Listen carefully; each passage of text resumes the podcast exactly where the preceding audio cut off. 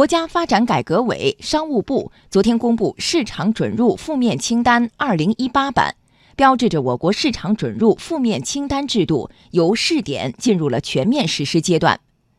对比之前发布的负面清单试点版，这份负面清单有什么不同？怎么实施？来听央广经济之声记者吕红桥的报道。市场准入负面清单二零一八年版主体包括禁止准入类和许可准入类两大类，其中禁止准入类四项，许可准入类一百四十七项，一共有一百五十一个事项，五百八十一条具体管理措施。与之前在十五个省市试点的市场准入负面清单草案试点版相比，事项减少了一百七十七项，具体管理措施减少了二百八十八条，压减百分之五十四。为什么能压减这么多事项？国家发改委体改司副司长万劲松说：“有很多管理措施，因为有关法律法规已经修订了，放管服务改革中已经取消了，设立的依据效率不足，都从清单中删除了。”还有一些地方和部门，他们想提出增列一些他们现有的管理措施，设立依据不足，我们是坚决就不列入清单。从行业分类看，一百四十七项许可准入类事项中有九个行业超过了十个事项，其中制造业有二十六项，金融业十一项，文化体育和娱乐业十一项。对于这些许可准入类事项，由市场主体提出申请，行政机关依法依规作出是否予以准入的决定。或由市场主体依照政府规定的准入条件和准入方式合规进入。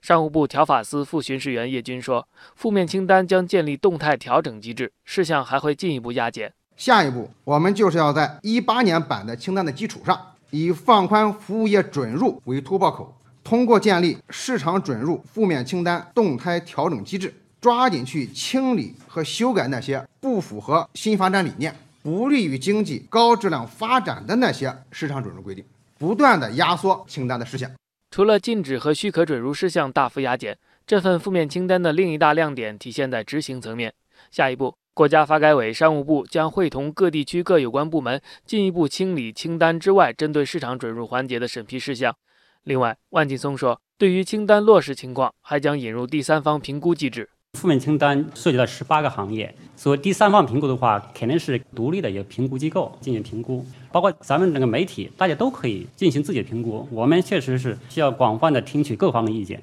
另外，对于评估的话，我们也不是说好像只请一家，争议比较大的、有不同意见的，我们可以请多家评估机构进行评估。全面实施市场准入负面清单制度，意味着我国在市场准入领域确立了统一公平的规则体系，也意味着各类市场主体可以自主选择是否进入清单之外的行业、领域、业务，真正实现了非进即入。不过，围绕这份负面清单，还有不少疑问，比如一些行业之前也发布了负面清单，这些清单还有没有效力？国家发改委体改司司长徐善长这样回应。任何行业领域市场准入的负面清单管理措施，全部纳入市场准入负面清单，作为一体化来对待、来考虑，确保我们这个市场准入负面清单的权威性、严肃性。此外，今年六月，国家发改委、商务部对外发布了《外商投资准入特别管理措施负面清单（二零一八年版）》。那么，外商投资负面清单和市场准入负面清单究竟是什么关系？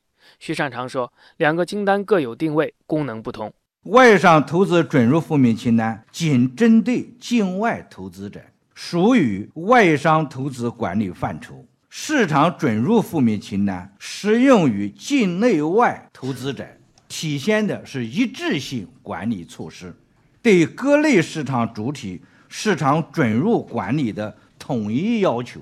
属于国民待遇的重要内容。